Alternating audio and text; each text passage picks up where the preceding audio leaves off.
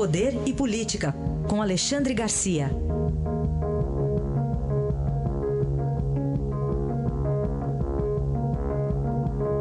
Alexandre, bom dia.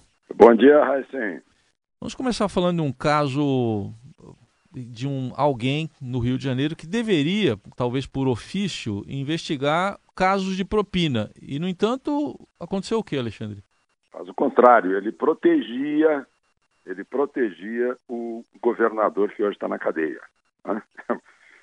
tá na cadeia há algum tempo, já está com mais de 100 anos de, de soma de uh, condenações. Mas ainda assim ele ficou muito tempo fora, podendo esconder o que recebia de propina, porque tinha a proteção desse procurador, um procurador do estado do Rio de Janeiro.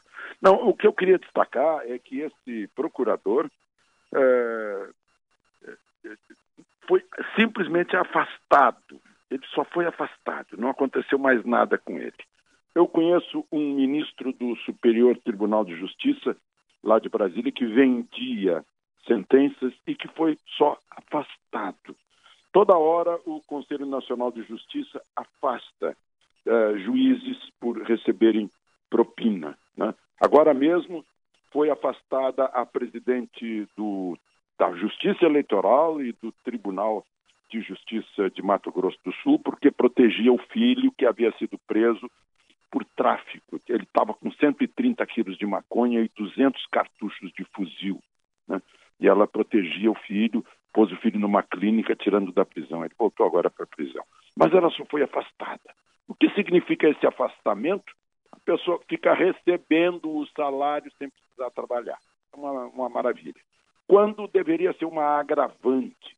Alguém com um cargo assim tão importante não é apenas o uso do cargo, uh, que configura o crime para uh, cometer ilegalidades. Não é apenas isso, é alguém que representa a lei, que representa a justiça.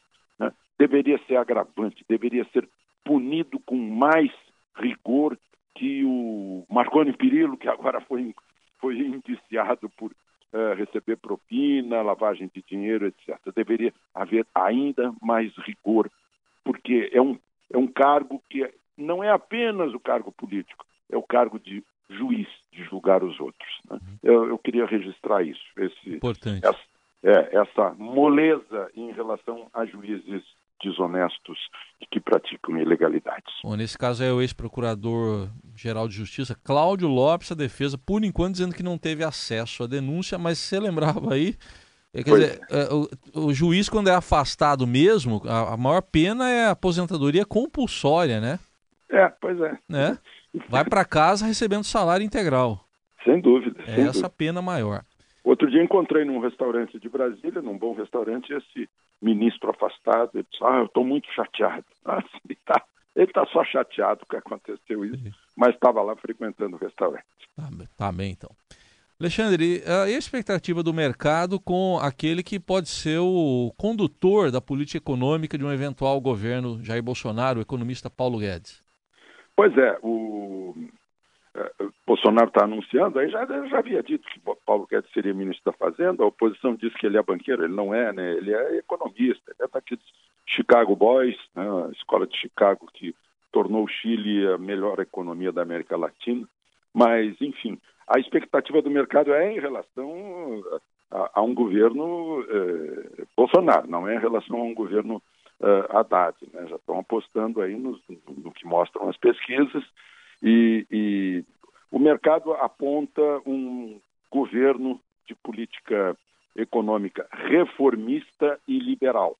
Né? Essa é a expectativa. Estava falando com um ex-presidente do Banco Central e ele me demonstrando essas coisas. Abertura de mercado para o exterior, que o Brasil seria uma das economias mais fechadas do mundo, talvez a mais fechada do mundo, e uh, uh, abertura de mercado para conquistar mercados com, com alvos Estados Unidos, Comunidade Europeia e na Ásia, principalmente a China, né, que são grandes mercados. E com isso o Brasil se abrir também. Privatizações, né, privatizações estatais para que elas não sirvam mais de, de caixa, de tesouraria para campanhas eleitorais eh, de partidos políticos né? e, e, uma política de enxugamento do governo, governo com menos gastos. Uh, e com isso eles acham que vai estimular o crescimento né? e vai provocar hum, mais emprego. Né? Um ministro do Supremo, um ministro que é muito popular no Supremo, uh, me disse semana passada que e popular no bom sentido, né? Me disse na semana passada que ele está com uma expectativa muito otimista, embora não tenha revelado o voto, quanto a crescimento econômico no ano que vem e, e volta do emprego. Né? Uh, o, o, o, pessoal do Bolsonaro uh, diz que uh, a contrapartida disso é uma política econômica já conhecida, né, de assistencialismo e de estati estatismo. Né? mas, enfim, o Haddad tem a oportunidade de, eh, agora, começando a campanha, começa hoje a, a propaganda, mostrar quais são os objetivos do seu lado econômico, uma vez que ele ainda não falou muito sobre quem ocuparia os cargos é, da equipe econômica. Uhum. Então, é, é isso. As expectativas de mercado estão em torno desses princípios gerais. Certo essa sua explicação popular no bom sentido hoje em dia é importante, viu, Alexandre? Ah, pois é. é. Porque tem, tem o popular tem no fama, né? tem o popular no péssimo sentido também. É, outro dia esse mesmo ministro do Supremo popular no bom sentido me disse que não pode acreditar é. que, que só esteja preso o Cabral? É. ao qual eu me referi há pouco aí na hora do, uh, do procurador-geral afastado. Só, como é que só o Cabral está preso? Será que ele fez tudo isso sozinho, né? É, aí ele disse assim, pois é, o meu colega aqui que fica soltando os outros. Ah, tá bom. Já deu para entender de quem que ele estava falando, mas tudo bem. pois é.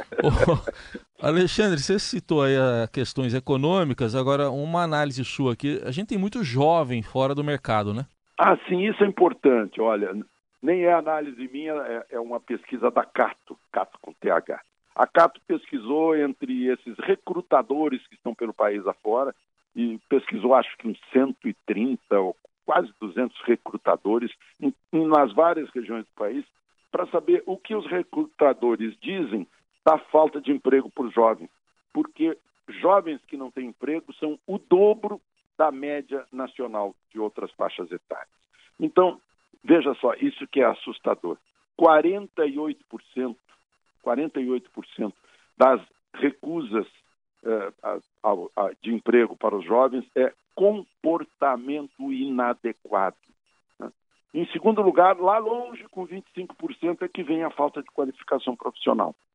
Eu contei isso ontem para uma pessoa ligada a, a, a, empresas de telefonia, trabalha na área de telefonia, e ela me disse exatamente a mesma coisa. Disse: Olha, o que eu tenho conversado com o nosso pessoal de recursos humanos, né, a falta de comportamento adequado ela, ela me disse: Eu tenho visto nas nossas instalações, país afora, o nosso atendente bocejando na cara do cliente, o outro sentado jogado na cadeira, o outro conversando com um, um, colega, o outro no, dedilhando o celular na cara do cliente enquanto o cliente espera, o outro usando termos chulos eh, eh, e com falta de educação, não chama a pessoa de senhor, vai uh, falando com a pessoa com a maior intimidade. Né? Esse é um exemplo de comportamento adequado que o, que o mercado de trabalho não aceita.